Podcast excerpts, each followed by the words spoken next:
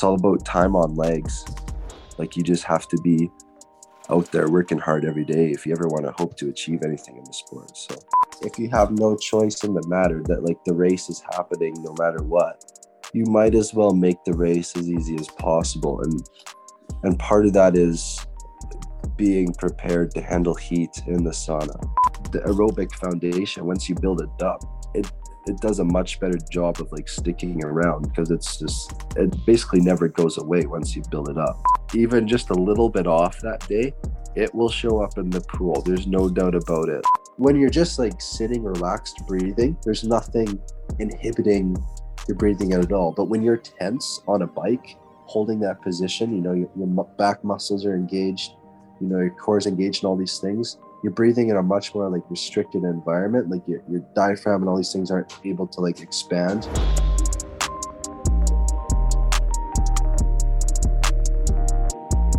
All right jameson we're on the podcast. How you doing man? I'm good. How about you? I'm doing very well. It's a pleasure to have you on. First of all uh, congratulations on your great results at the at the recent st george ironman. Uh, tell us a little about a little bit about uh, well, before we dive into uh, the race and everything that came before and what's going to come after, uh, tell us a little bit about yourself, who you are, and what you do. Uh, well, my name's Jameson Plews. Uh, started triathlon six years ago, but I started with my team that I'm on right now, Balance Point Racing, uh, three years ago. That's coached by Luke Way, high performance, like elite triathlon team. Uh, I've been I just recently finished up my uh, medical molecular biochemistry degree. Mm-hmm. So I've been doing that as well as my training. Uh, born in Saskatchewan, lived in Manitoba for five years, and now uh, now I currently live in Kelowna. Um, yeah, that's a, that's about it, really. Okay, well, that's a it's a good place to start. Um, why why triathlon? What drew you to the sport? Uh, just being like, I, I did swimming and running when I was younger, and I did a lot of biking as well. And I knew I wanted to be like a really, oh, I knew I wanted to be a professional athlete, or at least be like a really like elite athlete. Like I just, I really looked up to those guys. But in those three sports individually, I couldn't. I just like wasn't good enough. No matter how much work I was doing, like I'd go to a track meet, right? I'd be running every day and then get beat by guys that only ran at the track meets. And it's like, what the heck? But finally, when I put all that stuff together, I did my first like uh, sprint distance race and I was 16. And, you know, I did it in an hour and like 25 minutes, which that's not good really at all for even like a 16 year old. But I just kind of knew that I, I really uh, liked triathlon at that point, and I felt that it was something I could be good at. So I just uh, I just stuck with it, and I guess like endurance sports um, matched my personality a bit better too. Like I just like to be a grinder, I guess if that makes sense. So yeah, that's what triathlon is because triathlon is it's all about time on legs. Like you just have to be out there working hard every day if you ever want to hope to achieve anything in the sport. So, is there yeah, just worked out.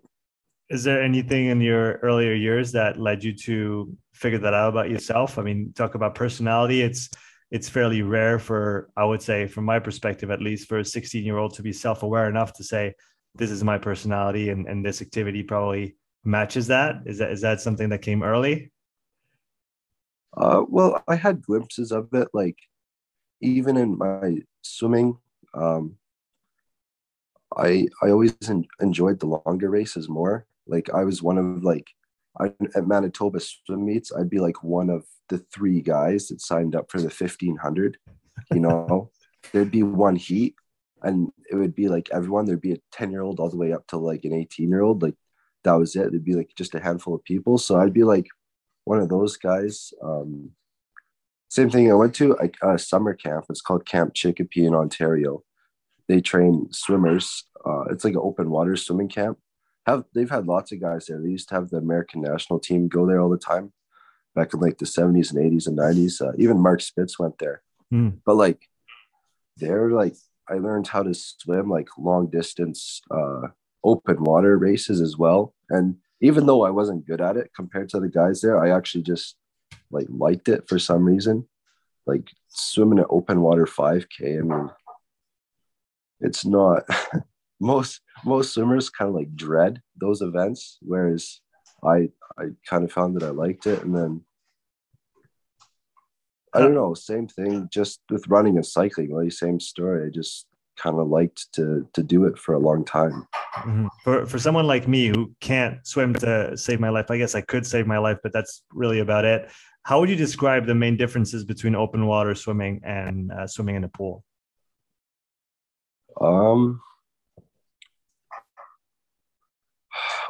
open open water is has some challenges because it's not how good you are isn't purely um, based on how fast you are. A lot to do with it. A lot to do with it is like pacing and sighting. And uh, when, you, when you say sighting, it's just catching an eye on on maybe a, a reference point that you can have while while swimming. Yeah, like uh, some races will have well, like in triathlons they have buoys, but some open water races it's like there's nothing to see. You just have to like follow the canoe that's a hundred meters ahead of you or whatever. So it's like things like that. You have to be able to sight, um, stay patient, stay calm because the swims are so long. Like you're doing hour or two hour long swims, um, stuff like that. You got to be comfortable with cold water, deep water, can't see anything. Um, I mean, if you talk to swimmers that do the really ultra long stuff, like uh, I met the girl that swam across Lake uh, Lake Lake Ontario, one of the really long lakes in uh, you know, in the Great Lakes there. Mm-hmm. And like they they had like little eels or something that would come up and like attach onto the the swimsuit that they have to like pull off while they're swimming. I don't know what they were. It was weird though. Like lots of just like little problems like that that you have to be used to in open water. Like even ocean swimmers, you got to be dealing with jellyfish, things like that. Whereas like in the pool, it's just all about putting your head down, getting to the wall and back over and over.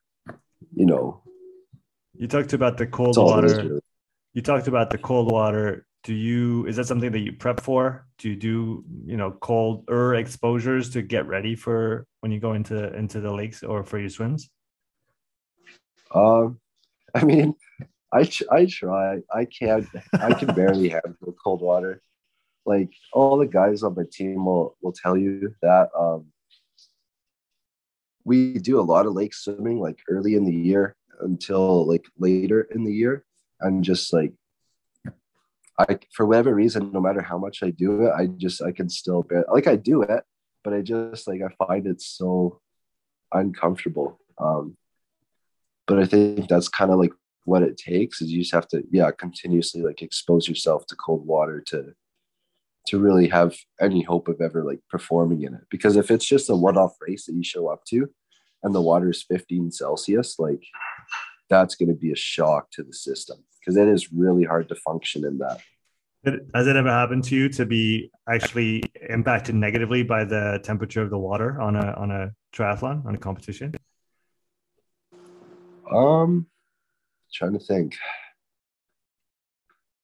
C- certainly, I've it started me on on a pretty negative trend in a race before. Like I don't know if I've ever like swam bad specifically because of cold water, but I've certainly had like somewhat poor races because I was got so cold at the beginning and then just never warmed up. Mm-hmm. Like I remember one one year in uh like a Cal in uh, Calgary 70.3 it was absolutely like pouring rain and like freeze. It was like nine degrees Celsius on the bike, and the lake was cold. So like, I finished the swim, and usually you can at least like warm up on the bike a little bit. But I got on the bike, and it just got even worse. Like I couldn't even couldn't even start really racing until the run because I was just like convulsing. But still got through the it. way it is. Yeah. Uh, going back to, I guess, the evolution of your of your training uh, career so far. So you started on the shorter distance. Is that is that pretty common in triathlon? Uh, to to start with a sprint or a shorter distance, and then to go towards the the longer events? Yeah. So the most normal uh, progression would be um, like just so somebody starts triathlon. Um, generally, people who uh, get into the more elite racing, they would start with like uh, like junior elite.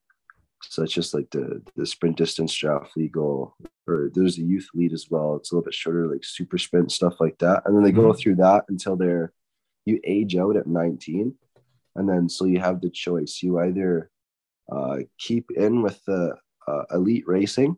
So like some guys will go into like the NCAA stuff in the states because mm-hmm. the states through their colleges or universities or whatever you call them, they, they have like a really good uh, uh, program for that, like triathlon racing. I wish we had something like that in Canada, but we don't. But they do. And then from there, you would either you continue into like your uh, WTS career, or you'd make the switch into like Ironman. Or some guys like me, probably like the other half of guys and girls, it's just like we've done triathlons in our youth, maybe done like a little bit of the elite racing, but um, just preferred to like stick with uh, the half Ironmans or like you know move up just Olympic distance, take on a couple half Ironmans, and then eventually an Ironman.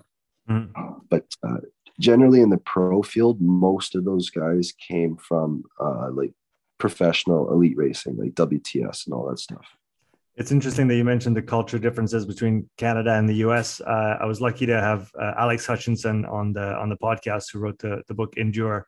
Uh, for those who are interested in endurance training, it's a it's a fantastic read, and he had both experiences. He actually had US, uh, Canada, and then oh, I think Canada first, then US, and I believe he went to the UK afterwards. So he kind of had all those different perspectives, and he said that, as you said, there's a lot more support in the US, but at the same time in Canada, you have to kind of own your sport. You have to be part of the team. You have to put in the work when it when it comes to traveling, when it comes to getting organized. All those things are not taken care of for you, and it kind of gives you a different maybe ownership of the sport or of your own performance is that something that you can relate to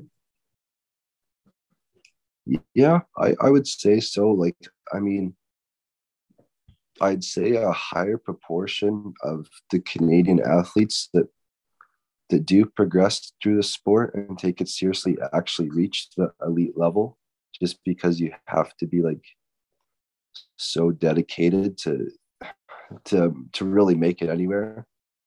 I mean, like, I, I, do think the Americans have the better program where they do they do support their athletes more. Like, if you get on their elite teams, like, I mean, you're getting credit like credit cards basically, and they just say like, take care of your costs, whatever you need. Mm-hmm. Whereas like that doesn't it doesn't exist really to that extent in Canada unless you make it onto like the Olympic development team. Um, but yeah, I, I would say that's true. Like you, it's true. Like you do, uh, you do. I would say it's because it's a harder grind. Um, I'd say a higher proportion of those athletes do become pro out of Canada. So, so maybe let's talk a little bit about about that, about your, you know, quote unquote work life balance or studies and and training life balance. What does a typical week look like uh, for you uh, in terms of the training and then all the other activities that you have to uh, to, to, place uh, around that or, or vice versa? I don't know how you organize your, your training. Yeah so basically my it's usually an early morning swim. That's like a pretty standard day and then sometimes sneak in like a, a frequency run shortly after that swim so probably Luke would have told you yesterday, kind of like the whole idea, like you just zone two volume. So that's a big part of it mm. for my training is just trying to get in like four, five, six, you know, 30 to 45 minute runs per week. Just little jogs, nothing crazy, just zone two. And then prob after that, I'd be going to class, uh, be in school for a couple hours. I generally I prefer to take care of all my school during the day when I'm still sharp, but sometimes it's just it's not possible because I still have to get the the evening workout in. Um, during the week, like Monday, Wednesdays, that'll be like a, a bike ride, like usually like a two two and a half hour ride. Um, after that would be another like brick run. After that, um, Tuesdays it'll be the same thing. It'd be like swim, gym, and then that's like the the longer tempo run day or just a long zone two run, just depending mm-hmm. what the goal of the week is. Uh, sometimes like a, a, bit of added bike volume in there. Same thing, like get the school in kind of midday.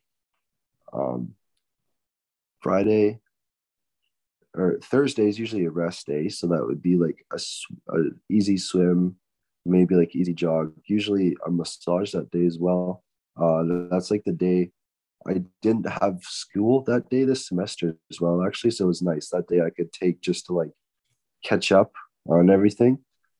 But well, because I had to, because like Friday, Friday was like one of the gnarliest days of the week because it'd be like, you know, first thing in the morning, 6 a.m., get to the pool, and then immediately like go to the track and like to build up for this Ironman, Luke was giving me workouts. Like I was doing 12 times a mile on the track so they'd end up being like 24 kilometer track runs, all at like threshold pace, basically.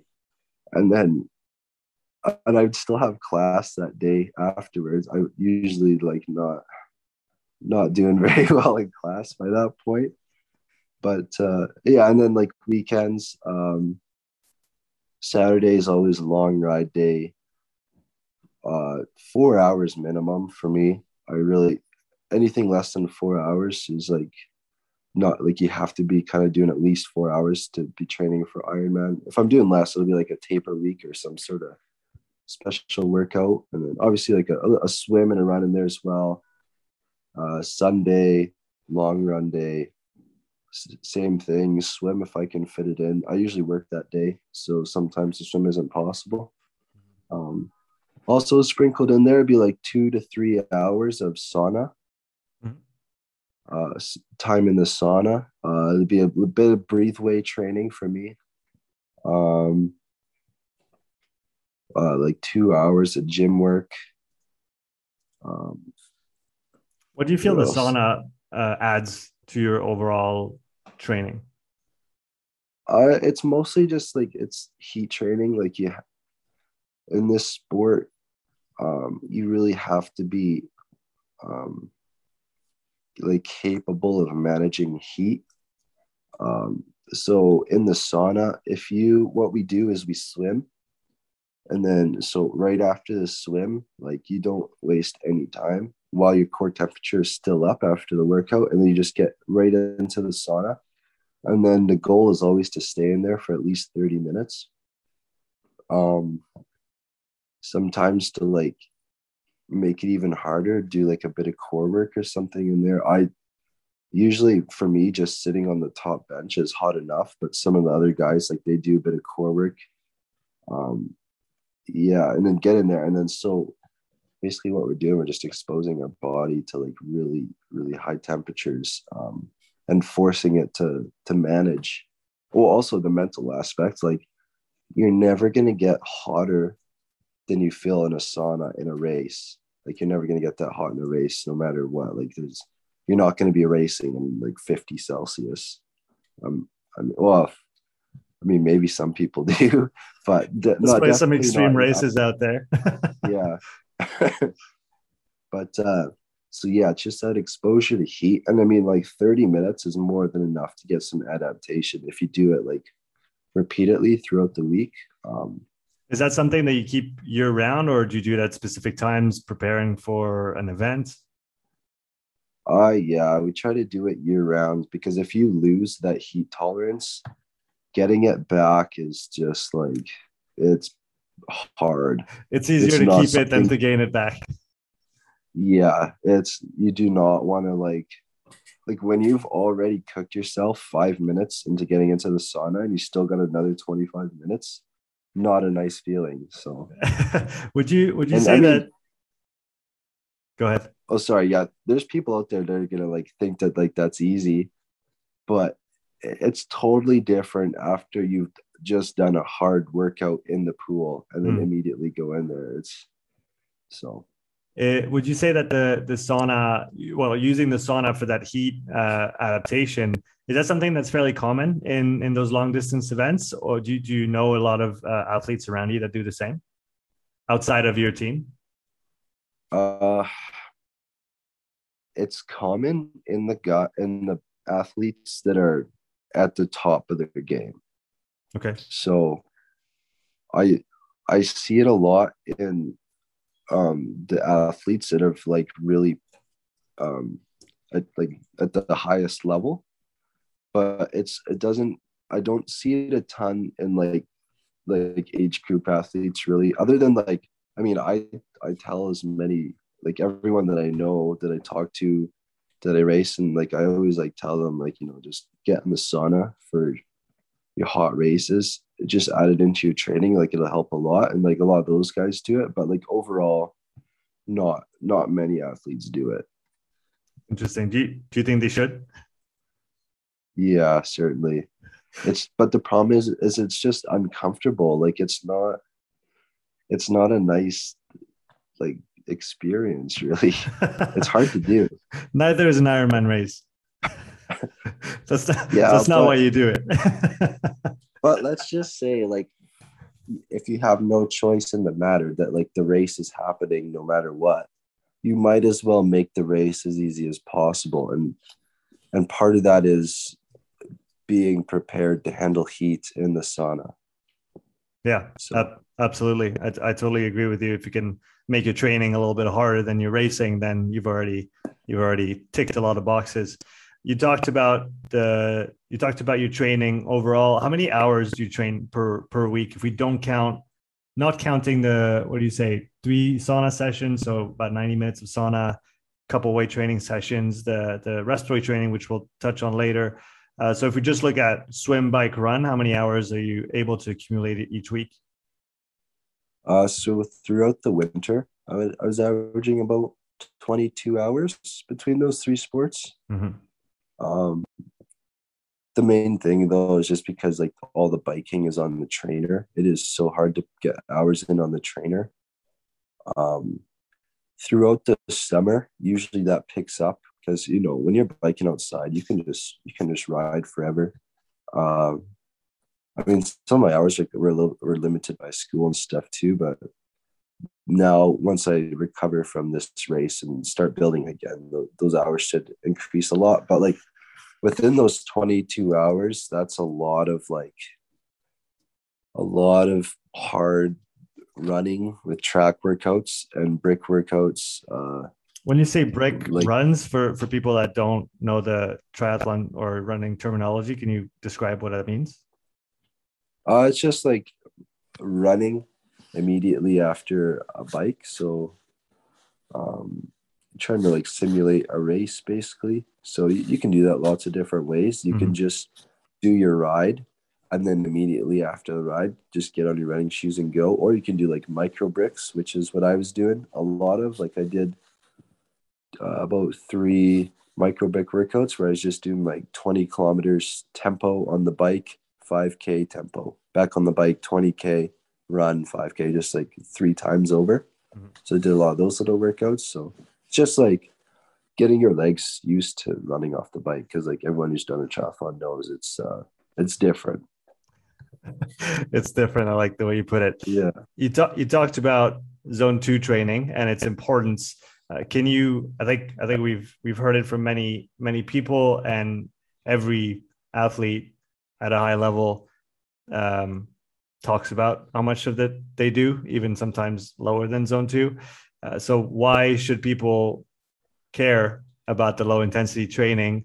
And maybe especially talk to to the idea that so a lot of people still think that if you don't have a lot of time you should just do a lot of intensity and that's going to make up for the lost time in training. What's your what's your take on that? And then you can expand on the importance of low intensity training. Okay so I, I I have to have like this. I've had to like argue with so many people about low intensity training, but because the problem is like it's usually people who are um just like I would say genetically gifted. So like there's athletes out there obviously who just don't seem to get injured and can just go hard like or do a lot more hard work than others. Um those tend to be the people that like think like zone 2 stuff is like kind of dumb. Um because that those those people do certainly do exist where they can just like they can just go hard every day they not get injured and stuff but i think for most people the, the zone two training is going to be the more beneficial um, training even though at first when you're zone because the problem is at first when your zone two is not developed i mean i was basically I was doing like a smoker shuffle when I when I started doing zone two running, bro. I was running. I on a good day, I was running like six thirty kilometers. But if I was like a little bit stressed out from school or something, those quickly became seven thirties. So that's, you know, was that, that was that off the bat painful. six years ago, or is that did it start later on no. that you started to slow down your your zone two runs? That would have been back in 2019 because like before that point i was like doing a lot of uh, tempo work and a lot of threshold and all that stuff so those zones were well developed but the thing is is i burn out quick because i didn't have the, the foundation of fitness to like support them so even though i could get a lot of really high output like run three minute ks bike 350 watts for five minutes stuff like that uh, like really lightweight we couldn't sustain it at all i was like my matches had burned out so quick. So even mm-hmm. though I could achieve those intensities, couldn't sustain them at all. So then 2019, when I joined the the balance point team coached by Luke, that's what we that's what he focuses on. So it was really a slog at first. And that's how it is for most people. Like, you know, you're barely spinning your legs on the bike, you're doing 120 watts, stuff like that. I was I literally started at 140 watts and I would still it would be a negative trend the whole time. Two out two hours in, heart rate like my heart rate would be increasing, so I'd have to like bring it down to 120 watts, 110 watts, stuff like that. But once you get through that first like six months to a year or whatever to like finally like get that system to adapt and like start improving like over time that structure um it, it gets a it just it gets a lot better but what that does is not only is it improving like your aerobic base like the like literally like the foundation of your fitness like the the, the chassis in your car if that makes sense 100%. you're um you it just it makes you a super athlete but um it like it's improving you know your muscles get used to the volume um, you know, if you're just doing threshold all day, you'll see a lot of those people that try and go too hard and ignoring like the, the zone two stuff, they get a lot of injuries. Um, you know, what the zone two training is doing is it's making your body more resilient. You know, your tendons over time are getting more used to the to the impact, the the longer training sessions, things like that. Um, you know, it just it makes your body uh, more capable to handle the the high intensity work, the hard work when you do take it on.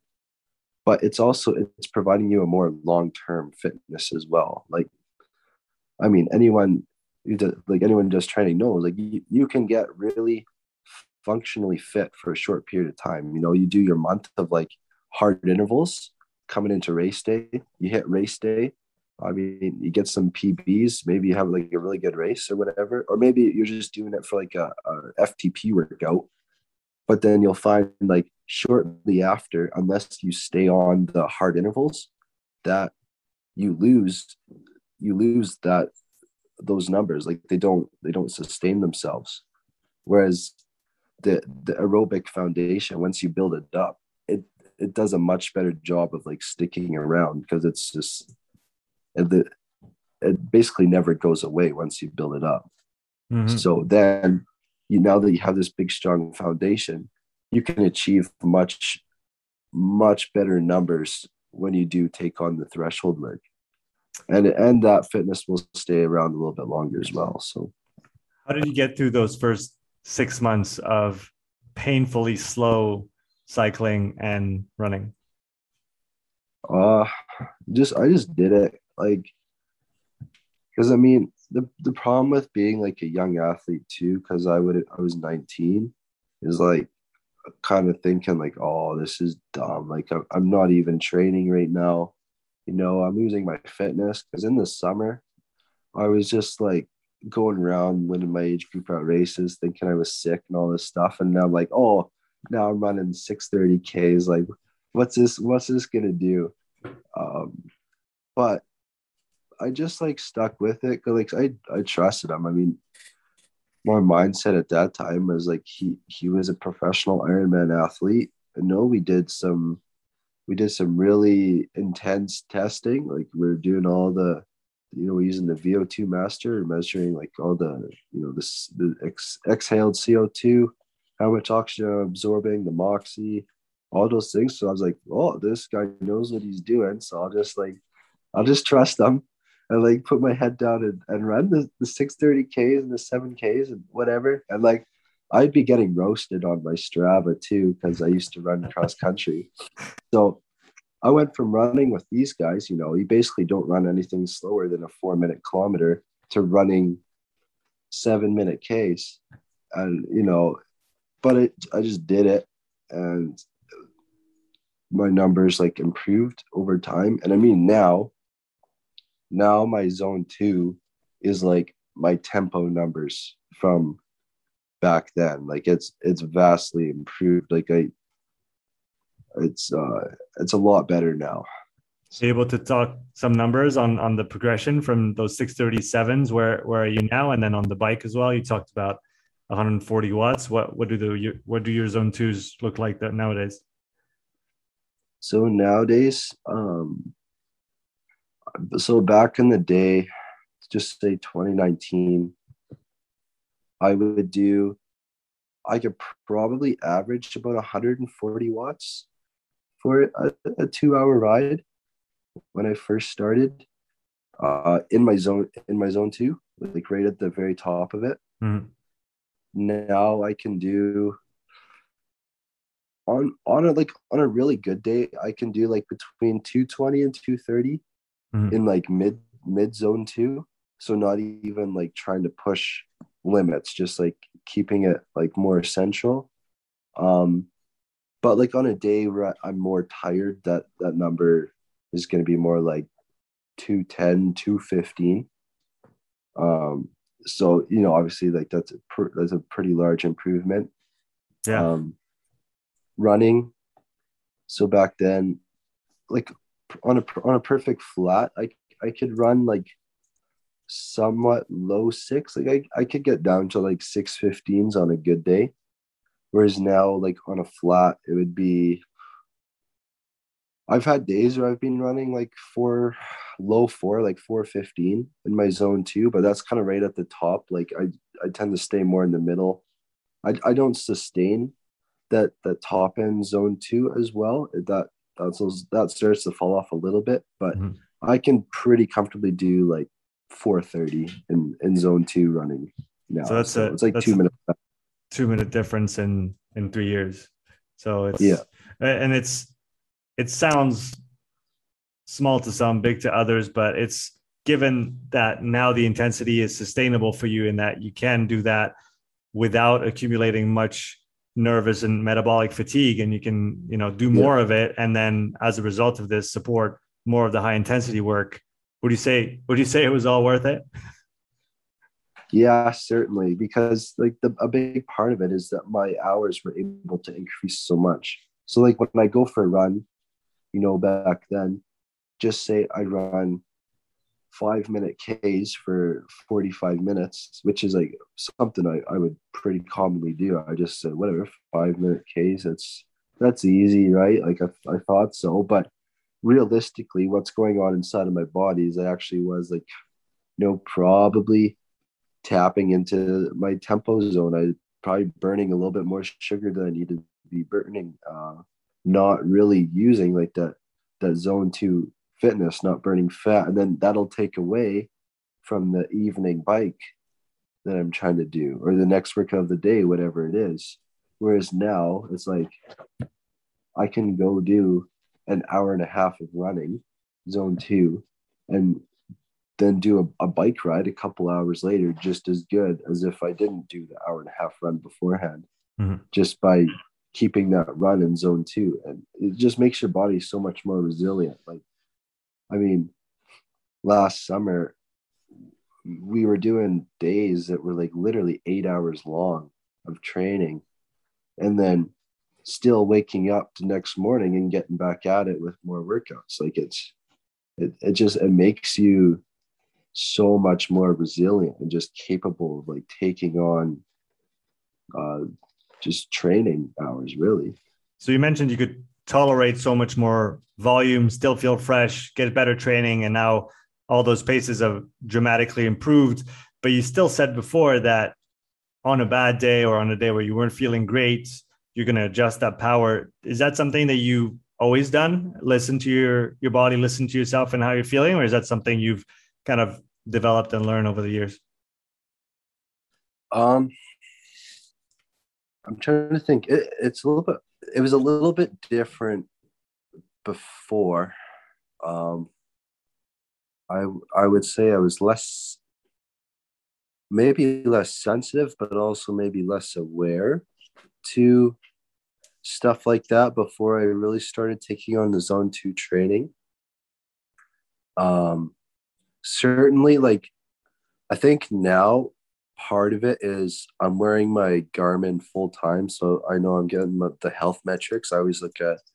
I find the body battery stuff like pretty useful because mm-hmm. I think it incorporates like calories and sleep and like HRV and all those things. So I, am always like looking at that. Um, and of course, like I'm doing my HRV. Um, How much does that inform like, your your training for the day? The the HRV. Um, it's more of like I I look at it as uh, so if I wake up and I'm not feeling good, I I would I would check it out to see me, if maybe if I just hadn't recovered from the day before, and that's that was especially useful during school, because like even though maybe the day before wasn't necessarily hard training wise, maybe the the stress of the the school might have had a, a larger effect than I was aware of at the time. Because I know like sometimes I just I'll be sitting at my desk trying to get through a lab report and like having trouble and my heart rate will be 95 100 for two or three hours straight but i won't know because i'm just sitting there trying like you know all sweaty trying to get this thing done not realizing that i'm actually kind of doing a workout like i because I'll, I'll look at it on my watch after sometimes i look at the stress levels and the heart rate and all of a sudden i have this long period of time where i'm just sitting at 100 beats per minute it's like oh well yeah, that's obviously going to affect trading the next day. But I find that like the metrics on the Garmin, if you wear it all the time, like it it factors that stuff in to uh, the body battery. So I find it to be fairly useful. So like on a day where I wake up at a, a score of 95, usually that matches up to me feeling fairly good. And other days I wake up at 65. Usually that that lines up pretty well with how I'm feeling, but I always make sure to just like pay attention to myself first. Um, a lot of times I won't even look at it. Like I'll do my the the morning swim first because the swim swimming will expose everything. If you're even just a little bit off that day, it will show up in the pool. There's no doubt about it. Like I, the the pool is the most uh that's the realist part of training. I would say your fitness, how well you've recovered, everything, everything you've done wrong will show up in the pool. It's just the way it is. So what, what usually you, I what do you think that is? Is it because there's such a sensation component to to the swimming that you need to be, you know, kind of and I I'm talking from just what I've watched on Lionel Sanders's videos, so I, I don't know how to swim. So correct me if I'm saying anything anything stupid. But it's like you got to feel the water. You got to be your body's got to be in a, in a good alignment. You got to be able to to manage that element around you, or it's managing you. So what why do you think that the the pool is so revealing uh, when you're when you're tired? Um, part of it is your muscles have to be well i'd say your muscles have to be and joints have to be like mobile because the technique is so dependent on your shoulder mobility and things like that so part and like your body positioning so part of it is if your muscles are like still really fatigued or tired mm. from uh, training you're going to really, it's really going to start to affect your technique and slow you down that way. But I also think swimming, especially if you're doing like anything a little bit hard in the pool, it's such a high metabolic demand because you're just you're using everything and you're restricting air. Mm-hmm. So I it's just I think all those factors, and the other thing is like mentally too, you have to be focused on what you're doing, like really focused to be swimming well. Mm-hmm. Um, and it's early in the morning, so there's like a lot of compounding factors that that affect your swimming, and like if anything is off a little bit, it just it be, it can become a big problem in the pool. So th- that's a big part of why um, recovery is so important why like i value recovery so much and well why everyone should if the, if you want to be a good athlete because like you, the, the better you recover the, the better you're going to show up to all your workouts. But yeah especially swimming like if you're not if you don't show up to your morning swim having done the best job you could have done recovering the evening or in the night before it's it's going to show up in the pool. So um, so you joined Balance Point Racing three years ago now, 2019, you said? Three years. 2019, yeah. fall. Yep. Fall 2019. So you talked about Luke and, and the testing that you did with him at the onset. So first of all, maybe how did you get to know Luke? And then um, was anything that surprised you when you started working with the team? Um, so I got to know Luke because one of my so I actually came to Kelowna with two other friends from Manitoba. Uh, one of the guys, he was already here. He was training with Luke. Um, he convinced, so I was at the University of Manitoba for my first year of university, whereas he was here. He convinced me to switch to UBC, uh, Okanagan. So mm-hmm. I came. I already had my coach, and then I was more interested also in joining cross country. So I wanted to do cross country uh, running, things like that. So I did that for a year, and then then summer after, then my other friend came from Manitoba. All these guys, all triathletes, and he joined Luke's team as well. So I was kind of like the odd one out, but I still had my my other coach. Um, and then I did that summer of training and racing here in Okanagan still with my old coach. Um, but then, like I did, I just jumped in a few few sessions with them, a couple rides and runs and stuff, and like I really liked what they were doing. I liked having like a team around me because I, I was basically I trained uh, entirely alone, basically for my entire career up until that point. Like I know when I was my first year in university, I just biked in my dorm room, walked to the pool, swam alone in the morning, like running on the treadmill alone.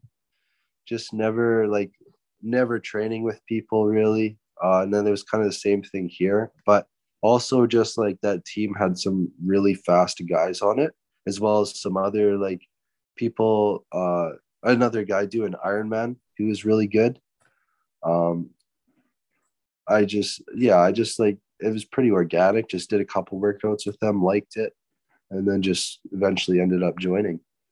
What uh, what was what were the main differences between Luke's approach and what you were doing with the team compared to what you were doing before? So before, I would say I was doing I was doing a, a fairly decent amount of training time, I would say. Like I was probably averaging between maybe 17 to 20 hours a week. Mm. So I would say it was still like a decent amount of training because I was getting good uh, or fairly good that way. But the problem was is that like I would I would constantly be having like setbacks. Like I got a, a labral tear in my hip, which was that that took a that took three years to like get that to go away. Mm. Um, little things like well that's i guess that's a big thing but just little things like stuff would start to hurt and then oh can't run today foot's hurting uh and then just i was like really inconsistent so i could build up i could get really good you know get have a really good week and then just not and then all of a sudden i would just like lose that fitness. I wouldn't be able to replicate it. So i was like really like up and down just not consistent things like that. Uh I, do, but I was doing a lot of like tempo and threshold work. So but then like i kind of like maxed out i got to a point where i just wasn't getting better as well um so when i yeah so then when i switched to luke what surprised me is I started basically doing almost no threshold. I was doing my first couple months with Luke, it'd be like one hard track workout per week. That would be the threshold run. But then most of that would be actually doing like workouts. So in between the 800 meter intervals, we're doing stair sprints and squats and lunges and stuff like that. I'm like, what the heck is this? Like, I thought we were running, but but no like he knows what he's doing like you have to you have to strengthen these joints and these muscles and things like that you have to you know when you're doing stair sprints that's almost like running with perfect form it's got good knee drive and hip extension because we're doing like double or triple stairs right mm-hmm. so fully extended knee drive hip extension it's like strides, so strides without the eccentric portion, essentially. Yeah, yeah. So I didn't understand that at the time. Looking back on it now, I'm like, oh, thank God I was doing that stuff because I wouldn't be the athlete I am now if I didn't. Mm-hmm. But uh, yeah, so that sort of thing, just like really unorthodox because I experienced a lot of different triathlon programs, as in like the Manitoba Triathlon Center for a while when I was racing junior elite. Um, I mean, in that program, I was basically just a swimmer. You just swim 10 hours a week and then, you know, you do like two 45 minute bikes as hard as you absolutely can. And, and, like a hard 5k run and you're good to go you can go race junior elite that's about all it takes so i've been in a lot of different programs uh, but luke's yeah just really what seemed to be unorthodox to me um, a lot of emphasis on strength and, and structural work. That's that zone two. I just like biking around really easy. I was just used to going out there and being like, okay, how long can I hold 270 watts today? Let's do it. And then all of a sudden, I get in a group ride with Luke, and we're going up a hill at six kilometers an hour. And I'm like, bro, let's go. Come on. But no, you have to stay locked in at your heart rate. Um, running yeah just but like i i went from like running hard like multiple times a week to just once a week uh same thing biking like before it was like any day that i felt good i just get on the bike and spin the pedals as hard as i could and i just not no more of that it was just like zone two riding so it is pretty much opposite of what i was used to and and yet now you race faster Yes. um, but a lot of that is attributed to because I did the structural work. Now I can do much more hard training. Right. It's so that's it's it's good that you bring that up. I always when I try to explain why people should do more low intensity and it's especially important for an endurance sport and a long one like like Ironman. But yeah, I mean, so far I've worked with powerlifters, with CrossFit athletes, uh, with you know fighters, MMA fighters, and I try to tell them that structural, that zone two work, is that's not what's going to necessarily impact your sports performance directly, but it's kind of the foundation to your sports training, and then that sports training yep. is going to have an impact on your performance. So if you can do more of your training, more of your hard training, and recover from it better, you're likely to get better at your sport if you do it properly. And so it's it's kind of two steps removed. It's not a direct link. It's an it's an indirect link, but a very important one. Exactly. So yeah. Talk to me about respiratory training. We touched on that with Luke and uh, Andrew this morning on the podcast. So that would be, I believe it's about three or four episodes back from this one. For those who are interested. Uh, was it something that you had seen before, that you had done before, um, and what did you think about it the first the first time around? So, the respiratory training, I had never seen it before. Before I started, or okay, I'd never seen it before I became aware of Luke's team. So when my friends joined, I was watching them breathe into this bag essentially because you know we'd always be hanging out all the time. We'd be like, "Oh shoot, gotta do our gotta do our breathe away workout real quick," and then like they'd just be sitting on the couch, breathing in this bag, and I'm like, "What are you guys doing? This how is that helping?"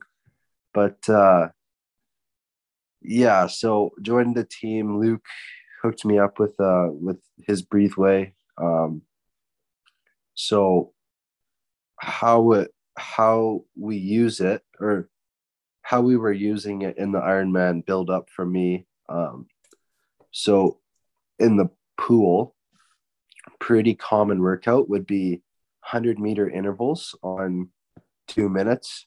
So you think, oh, well, that's a lot of rest. Well, the whole point was so you do the 100 meters. So, you know, Brock would come in on like a 107, and I'd be coming in on like maybe like a, a 112 get immediately up on the wall, get grab, and then like just breathe into the bag, into the the breathe way.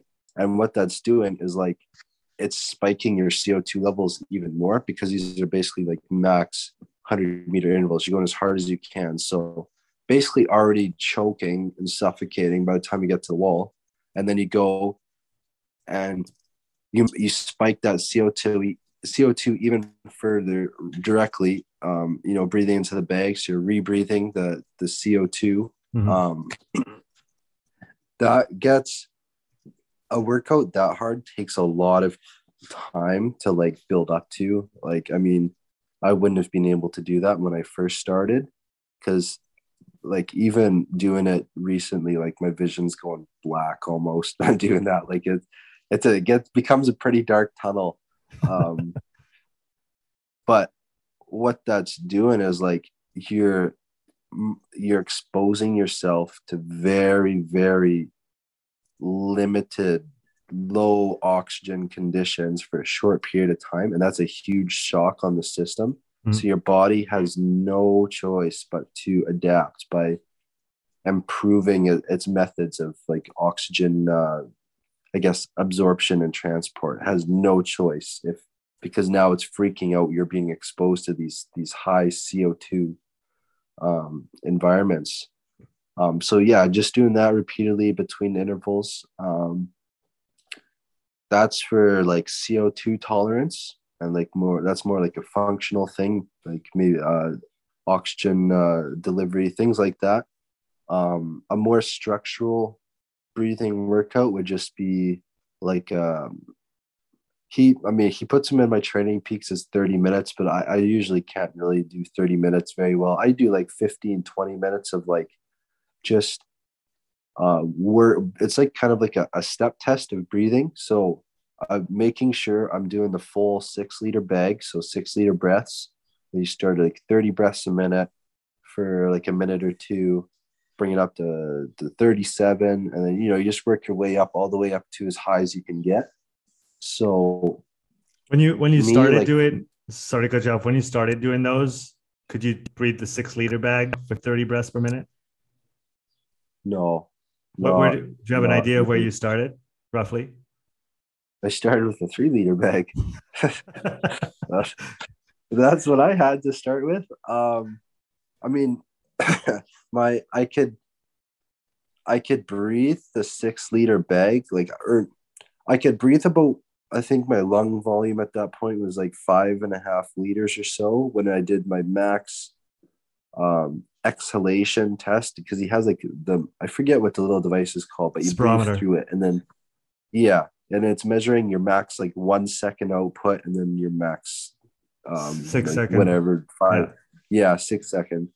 Um and so like I, I would I would I think my max is like you know 5.5 liters total. So I, I couldn't quite do the six liter bag. But over time that that was the first thing to come was like the lung capacity. So I worked up to like six liters fairly quick. But it was more about developing like the muscles, you know, like the diaphragm and intercostals and stuff to really like squeeze out six liters and then suck it back in at 45, 50 breaths per minute. That's a much harder task. Um, I actually like I got quite my breathing numbers got quite good up until uh before when I got COVID. It, it uh it affected those quite a lot. Mm-hmm. I actually went I went into this Ironman with some of the worst like breathing numbers that I've had in a while because of that. But uh, before that point, like I, I improved uh, quite drastically. Like, I mean, it was like, I think I was peaking at like, I could do like 45, 50 breaths per minute in a six liter bag and, and sustain it fairly well. So I can't remember what that equates to because he, because uh, we measure like the the CO2 exhalation and oxygen absorption uh, mm-hmm. per or what is it liters per minute. Okay. So basically just like liters per minute. Uh, we measured that and like that got up to quite like a, a pretty reasonable value for myself. Um, Brock was like Brock has like scary numbers uh, when it comes to that because he's very well trained. He's been in the program for like his whole life basically. He knows he's been working breathing since he was very young. Uh, but yeah just it that's one of the big things. And then so in my training oh yeah we do it at the track as well. Between mm-hmm. intervals at the tracks similar to the swim workout keep the co2 high mm-hmm. and then just immediately get back into the run. But uh what that's done is like improving the CO2 tolerance gives you much better like functional uh, capability when it comes to training and racing. So I what does it change? Despite if you, if you were to describe for someone who maybe doesn't even know what the function of CO2 in the body is, how do you describe the sensation of what it does for you in a, a, a, competition setting or in a training setting? What's the what's the difference between before and after with CO2 tolerance training? So when you're going hard and it starts to feel like you can't get enough air anymore. Your breathing is no longer supporting the effort. That means you're kind of you never truly go fully anaerobic, but now you're you're tapping into that part into those zones where you're no you're no longer supporting the output with the right amount of oxygen. So that's when you know chest starts to tighten. Maybe maybe your vision is getting blurry if you're going hard enough. You can certainly do, like i've certainly gotten to that point where like i've gotten tunnel vision from a workout and you can do it. Um but you know it's like just going really hard and you feel like you're kind of like suffocating a little bit that's when your co2 is like maxed out. So what that means is when you when you train that not now you're more used to it. Mm-hmm. so like get, going to getting to that point isn't as scary. You become a little bit more confident in that range. But it also means now that it, it takes much longer to get there. So it just it raises that ceiling of fitness or of functionality just a little bit more. Mm-hmm. so you know you, you can go much harder before achieving that. And then when you achieve that that level of effort it's not such a shock to the system. Your body's like, oh, I've been here before. Mm-hmm. So So if we we take those get those CO2 tolerance sessions, you have the more kind of capacity and, and respiratory endurance, if we might call them the call them that sessions. Yep. How do you spread those out throughout the week? Do you have a, a set number of each that you have to do? Does it vary from week to week? Um, the the longer sessions where it's just like a breathing step test, that sort of thing, those I just fit them in whenever I can. But the actual more like uh the CO2 tolerance sessions, I'll be like in any of the hard threshold swims, um, uh, between intervals on the track, like every like every week, no matter what, for like the last three years, it's been like breathe way between track intervals always, no matter what. Like immediately after finishing that interval, get on the bag. Um, pretty often during bike rides, sometimes not always for CO2 tolerance on the bike. For me, a lot of it is learning how to breathe better in aero position. Mm-hmm. Because, like, for me, the position I ride is somewhat aggressive. So, like, when I get down into it, it's like my my uh, lung volume it, it suffers a lot unless I'm like or at first I, it would basically be cut in half when I was riding in that position.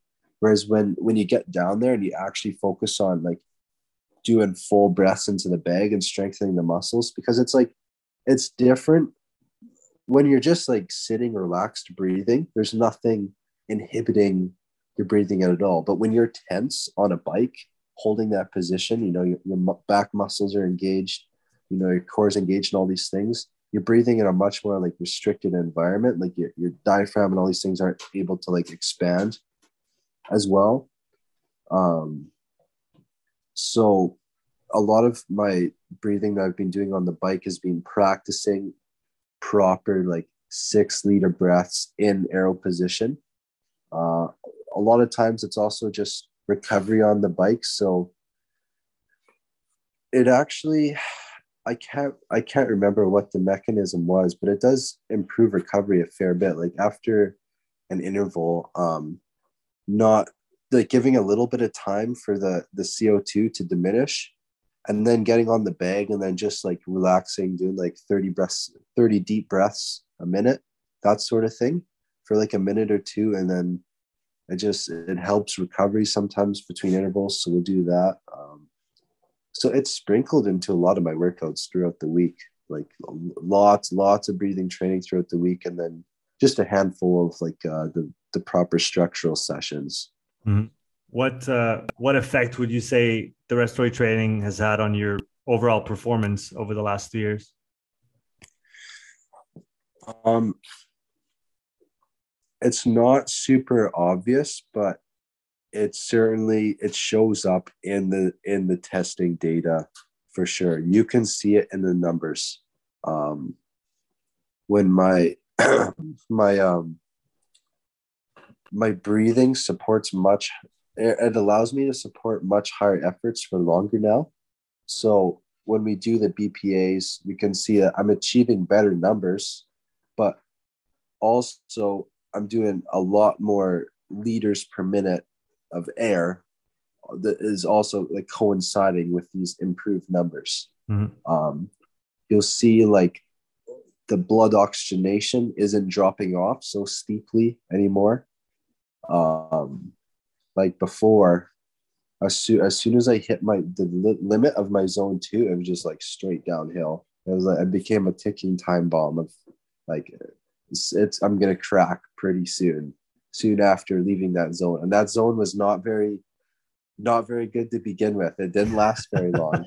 so yeah, um that's that's kind of where it shows up. But like in training, a big part of it, oh, and racing is like if I focus on just like my tempo running, just say when I'm running an Ironman, it's always four breath four steps per breath in, four steps per breath out. That sort of thing. So focusing on like actually getting a full six liters in over four steps and a full six liters out over four steps.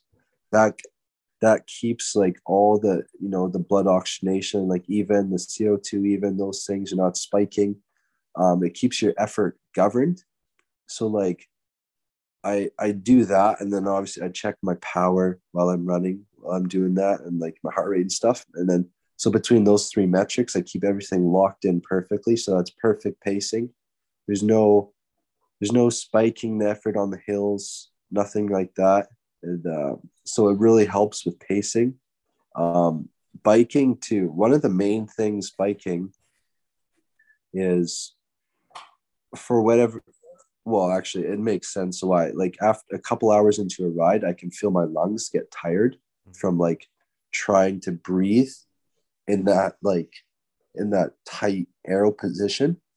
So just like remembering the training and focusing on the training to like fight that feeling and maintain those like six liter breaths, it just um, it it just really helps bike performance a lot because I look I I always like I retrospectively like look at all my old data and I can see my rides you know it's a it's a pretty steep negative trend the whole time well not steep but it's a negative trend the whole time in power and it's steeper than I would have liked at the time whereas now that I'm controlling that because I know a lot of that is just attributed to like literally not breathing well. Like my lungs are getting tired in aero position, so I just get lazy and like let it go a little bit. Well, now I'm not getting in enough air. is like, well, I can't support the power, and the power comes down, and the heart rate comes up because I'm just not getting enough oxygen, and I'm getting mad about not doing the power I want. Things like that. Whereas now, I fight that, maintain that that breathing, and maintain the lung volume and, and and staying like disciplined and it just the power is much more sustained now the heart rate more uh, level more even that sort of thing less cardiac drift throughout a workout if that makes sense yeah absolutely it does let's uh, we have a few minutes left uh, jameson let's talk a little bit about your race a couple weeks ago in st george yep uh, so how was your prep leading up, just as a, as a general overview? Did it feel good? And then um, how do you think you ex- you executed the you executed the race relative to what you were aiming for? Um, I would say my prep was as good as I could have done, given the the early season conditions, just being locked into like riding a trainer all the time, mm. uh, just like getting COVID. But the thing is like I, I knew immediately like I took the initiative to to make the recovery from that as, as per like as as uh as perfect as possible. Um, you know, really like monitoring HRV, monitoring sleep, uh, just all these things, uh, not getting overly ambitious with training. So all that stuff um, kept good, consistent weeks. Uh, had a very good my coach he always does an Ironman specific workout uh, a month out from the race, where it's 180 kilometers on the bike. The first half is like your goal power, and then the second 90k is like 15 minute intervals at threshold. Mm. Um, so I did that, and then I chose. I made the hardest route I could make around the Okanagan, like the literally the most like the. but it's actually one of the hardest 180ks I've probably ever done. So I, I made sure to like simulate that St. George course because the St. George course, man, that's that's the hardest uh, Ironman course I would say that there is. Like overall, it's like nearly three thousand meters elevation gain between the bike and the run. Like that's that's no joke. So I made sure to like kind of simulate that with a really hard bike with like lots of elevation, got like twenty four hundred meters or something, and then immediately like pulling my bike into the garage uh, get the shorts on and a shirt, and shoes, and then it's right into 16 times a mile on uh, two minutes rest. So I had the, my chair ready outside with all my bottles and gels and stuff underneath, and then just doing miles around my block right on race pace. Um, so I, I think I was running like 350 kilometers or something for that. So it was like a really good, really good day. Um, and then yeah, coming in like potentially I might have overtrained a little because I did have to take a little rest period, like couple days of uh, rest in there because like my my numbers started going down. I just wasn't recovering. But like that's stuff that you you need because it's only my second Ironman, so it's that's more of like an experience problem. I have to um, do more of these uh, training preps to like learn to, like how to perfectly manage uh, like volume and stuff like that. But I think overall, like I, I would give myself a score of like probably 85% if I had to I had to grade grade it, I'd say that prep was like an 85%. Um, How about the race? And then race day, yeah. Uh, I showed up in the morning. One of the first, like, for me, I, I'm really sensitive to like losing sleep. So generally, like when I show up these Ironmans early in the morning, I'm always like a little bit headachy and stuff, and just not not feeling good. Uh, but this one, like I showed up in the morning and I like I really like made sure like yeah get into bed at like 8 30 p.m. and like had a good sleep, all that stuff. Showed up in the morning, feeling motivated. None of the usual like early morning like fatigue problems, none of that stuff. Just like ready to go. Um, and it was good. It was relaxed. Like all the guys, like I know all these guys that I race. Like I talk to them at races and stuff. Good guys, just lots of banter and stuff because we they kind of corral us down like the the big chute, so we're all walking together. Right, everyone's like kind of just being funny and flexing and whatever, and like making jokes. It's a it's a good time these races really.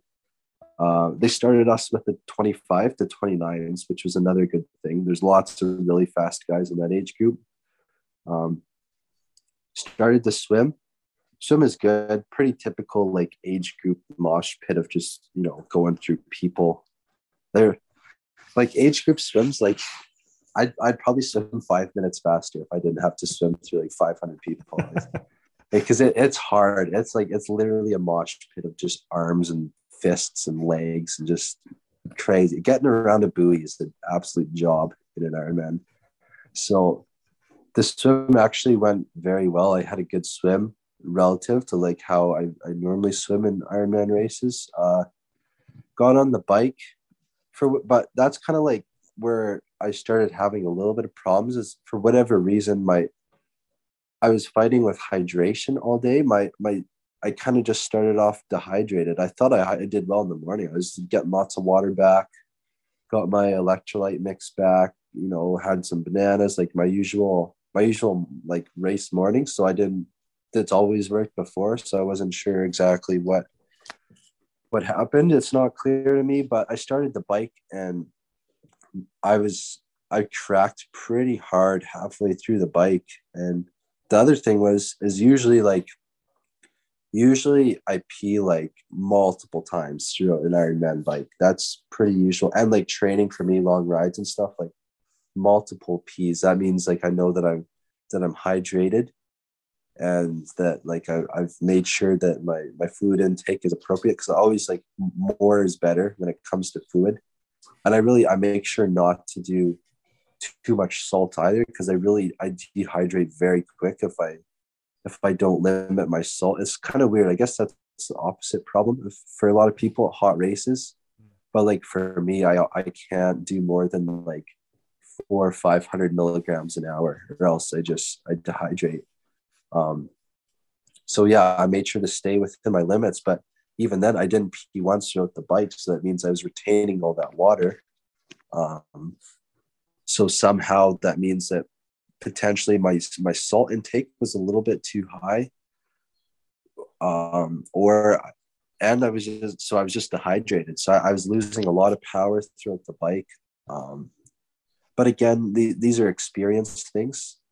Um this like it's so hard to like pr- to really like do an ironman well until you've done a lot of them.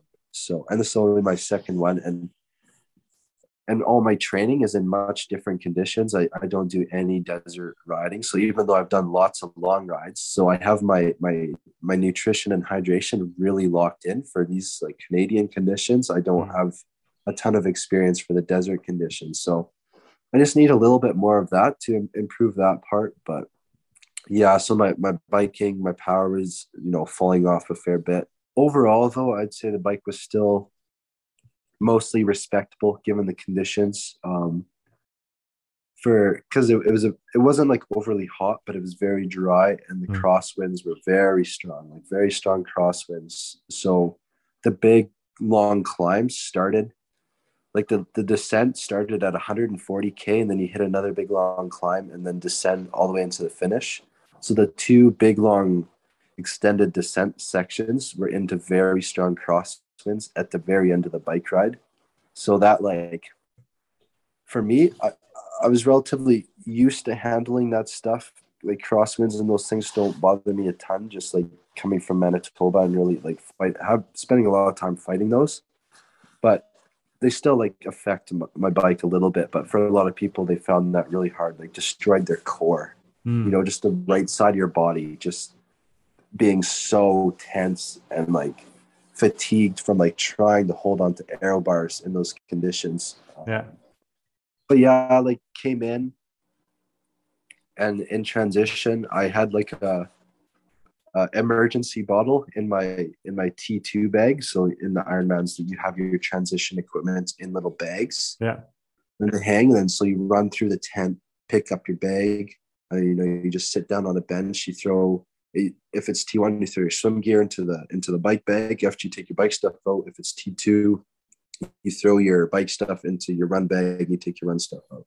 So you sit down, get my shoes on, race belt on, uh, and then I had my Maurten bottle in there, and so I just started chugging that thing. Uh, that that seemed to work fairly well. I was just chugging that between the T2 and then got to mile one aid station. Immediately right there, threw back a big bottle of um, water, and then that finally after that that brought back like the sensation that I finally had to take a pee. So I kind of knew at that point I I'd kind of caught up on my hydration, and it it, sh- it showed up because I was really cracking pretty hard on the bike, but finally after that first aid station, uh, my heart rate and things were starting to settle down.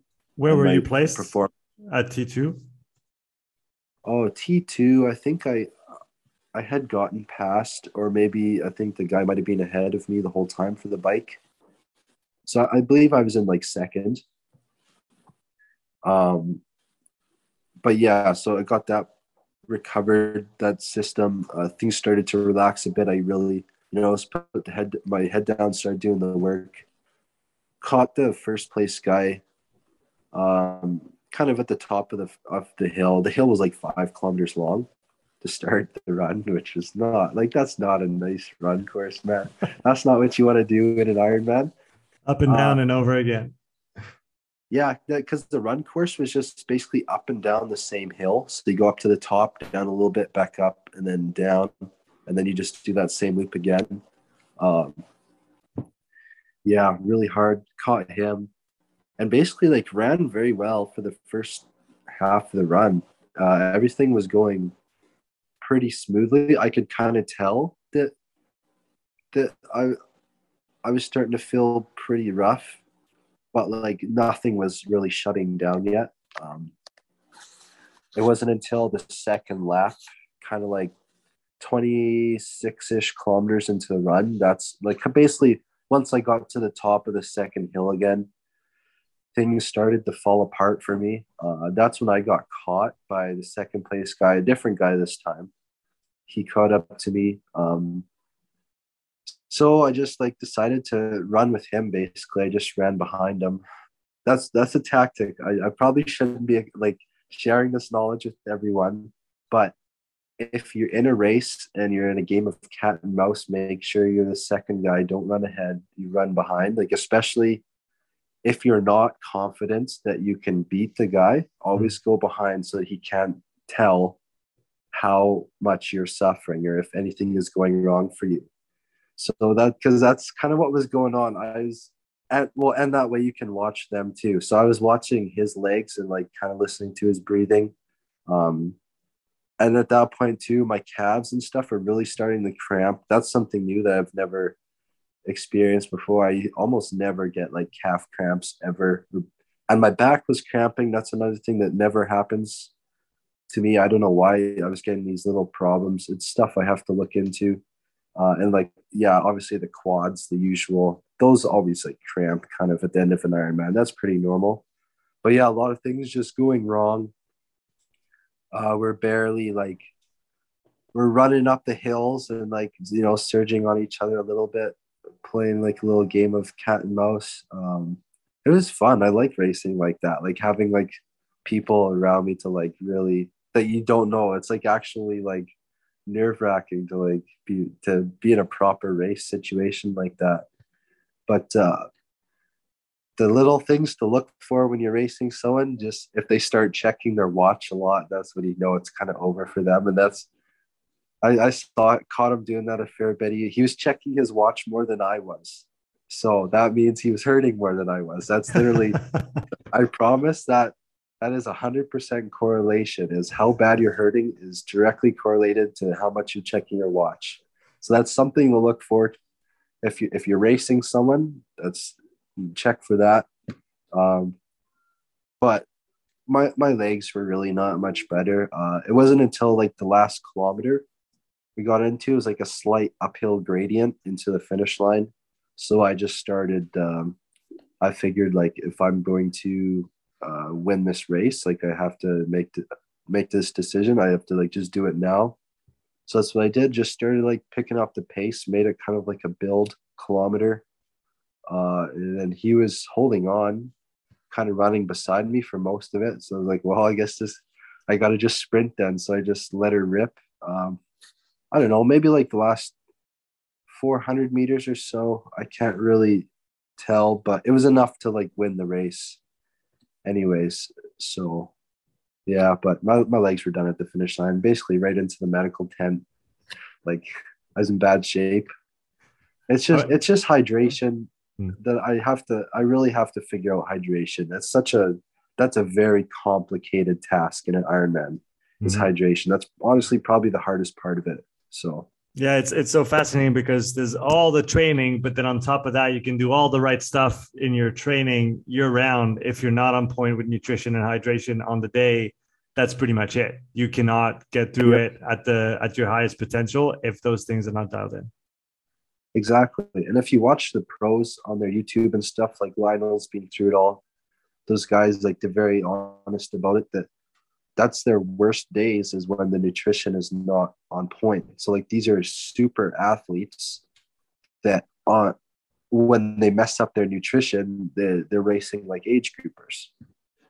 So, you know, it's you quickly can no matter how good of an athlete you are, you can quickly lose all of that the moment that your hydration and your nutrition falls off.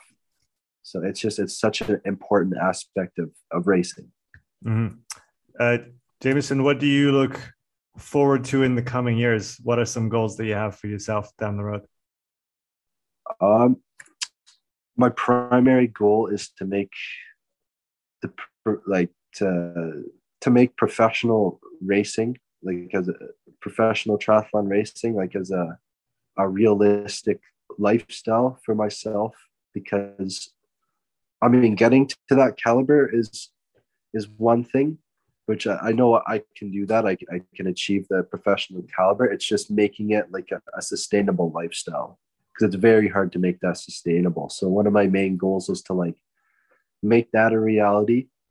But um, also, I mean, I'll be I'll be writing uh, like exams for uh, professional schools as well, like the MCAT and things like that. Because I, I better not just throw my degree away. I better I better stay on that path. Just like you know, as a plan B. Um, yeah, that's that's really my my two goals in the foreseeable future is just continue on with my studies and to try and take the sport to the next level. Um, probably any professional racing won't happen for me until next year. If it does, may potentially if if uh, the Kona World Championships goes super well, I might take on Cozumel in November as a pro, but we'll see. Haven't committed to anything yet. Well, my friend, it was a, great pleasure having you on the podcast. I really appreciate you coming on and being so open and honest about everything that you do, everything you have done, right, wrong. I think it's very yeah, inspiring, uh, honestly, for me to see. Uh, I, I, I, dare to say a youngster like you uh, come on the podcast and share so much great information. And like I said, being very transparent and, and honest and not holding anything back. So, you know, my hat, my hat, my hat is off uh, to you. And I hope that you do really well in the in the next few months and years. I hope you achieve both those goals because I think they're within well within reach and and you're you're well on your way to get there. And uh, again, I hope you inspire some people to maybe you know get, get working a couple tweaks into their training uh, and try to try to train smart and then do the right thing for them and uh, hopefully reap the benefits. So thanks so much, man. That was a that was a lot of fun. Yes, thank you for having me. It's a pleasure. Yeah. Um, all the best, man. See you at the next Thank race. You. Thanks for listening to this episode. If you would like to support the podcast, please take a few moments to leave a written review and a five star rating on Apple Podcasts. If you want to watch this episode again, you can find the full video recording on my YouTube channel. You'll also find hundreds of hours of free content, all my podcasts, my thoughts of the day, structured presentations, and more. So don't wait, go subscribe, and I'll see you in the next episode. Take care.